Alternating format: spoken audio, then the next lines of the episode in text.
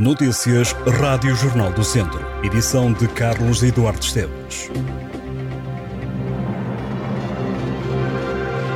Um empresário de Viseu e uma antiga secretária pessoal de vários ministros e secretários de Estado da Economia estão acusados de corrupção. O homem terá sido favorecido pela antiga secretária.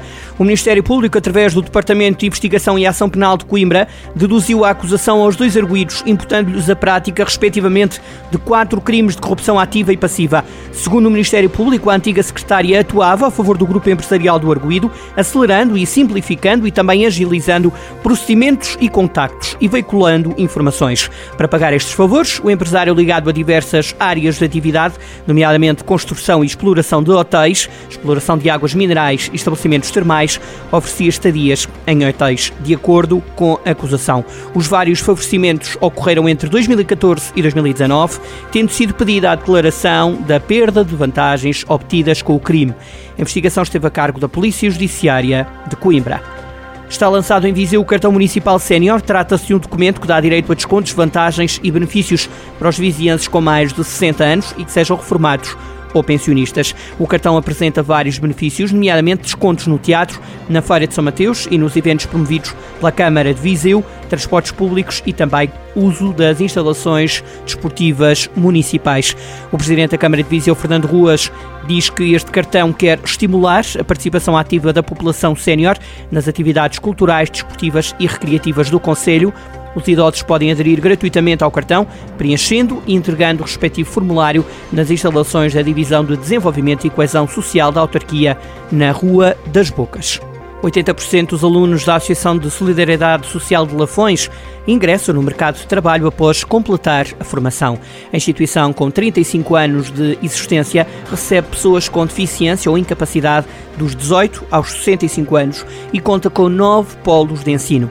Albergaria, Castro Daire, Mangualde, Mortágua, Oliveira de Frades, Sátão, São Pedro do Sul, Tondela e Vila Nova de Paiva. A ideia é dar respostas de integração profissional nas mais diversas áreas. A formação na ASOL tem uma duração de dois anos e dois meses e é, na grande maioria, vertente prática.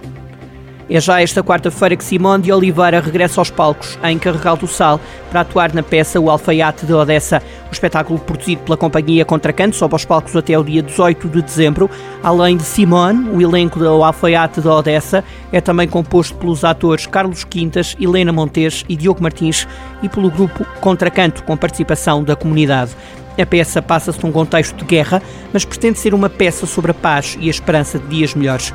Simão de Oliveira, de 84 anos, despediu-se dos palcos a 29 de março com um concerto intitulado Sim, Sou Eu, no Coliseu de Lisboa, pôs ali fim a uma carreira de 65 anos, mas agora a artista volta aos palcos como atriz e logo em Carregal do Sal.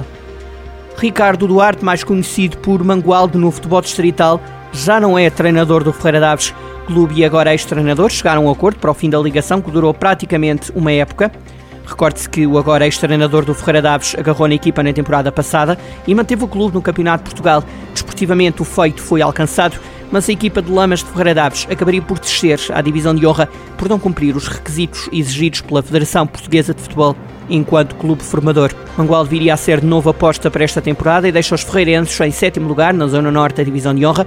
Ferreira Daves tem 15 pontos, está a 5 pontos do quarto lugar, posição na tabela classificativa que lhe daria direito, por um lado, a garantir desde logo a manutenção e também a lutar pelo título e consequente subida ao Campeonato de Portugal. A Divisão de Honra está na 13ª jornada, faltam 7 rondas para terminar. O Jornal do Centro falou com agora ex-treinador de Ferreira Daves, Mangualde, e com o presidente do Ferreira Daves, Luís Santiago, Ambos dizem que a saída foi por mútuo acordo entre direção e técnico. Declarações para ler em jornaldocentro.pt. A equipa de juvenis do Tondela conquistou a quarta vitória da temporada ao derrotar em casa os Marialvas por 3-0. Os golos deste jogo só apareceram na segunda parte. Aos 61 minutos, João Rocha adiantou o Tondela no marcador e viria a fazer o segundo golo aos 83 minutos. A equipa tondelense conseguiu fazer o 3-0 por Simão Arede. Com este triunfo, o Tondela passa a somar 13 pontos, está em oitavo lugar da tabela da primeira divisão. Os Oriverdes têm 4 vitórias, um empate, 11 derrotas em 16 jogos. No segundo escalão entraram em campo Académico Viseu e Viseu Benfica. Os academistas empataram a dois golos em Vila do Conde contra o Rio Ave B. Marcaram Rodrigo Simões e João Figueiredo para o Académico, está em oitavo lugar lugar com 17 pontos.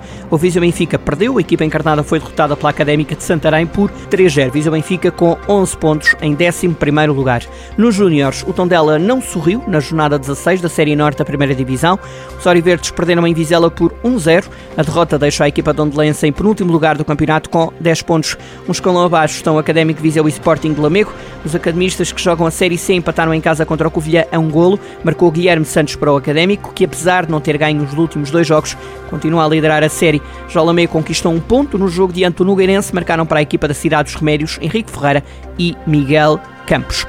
O piloto natural de Nelas, Alexandre Borges, ficou em segundo lugar na Taça de Portugal de Kart Cross. A prova decorreu na pista do Alto do Rosário, em Severo de Voga. Alexandre Borges tentou conquistar a terceira Taça de Portugal da carreira, venceu os treinos cronometrados e na terceira ronda de qualificação acabou por não ser feliz e caiu para o quarto lugar, partindo da segunda linha da grelha para a final da prova. Na decisiva corrida, o piloto da Nela Sport ficou em segundo lugar, acabou por sagrar-se vice-campeão da taça.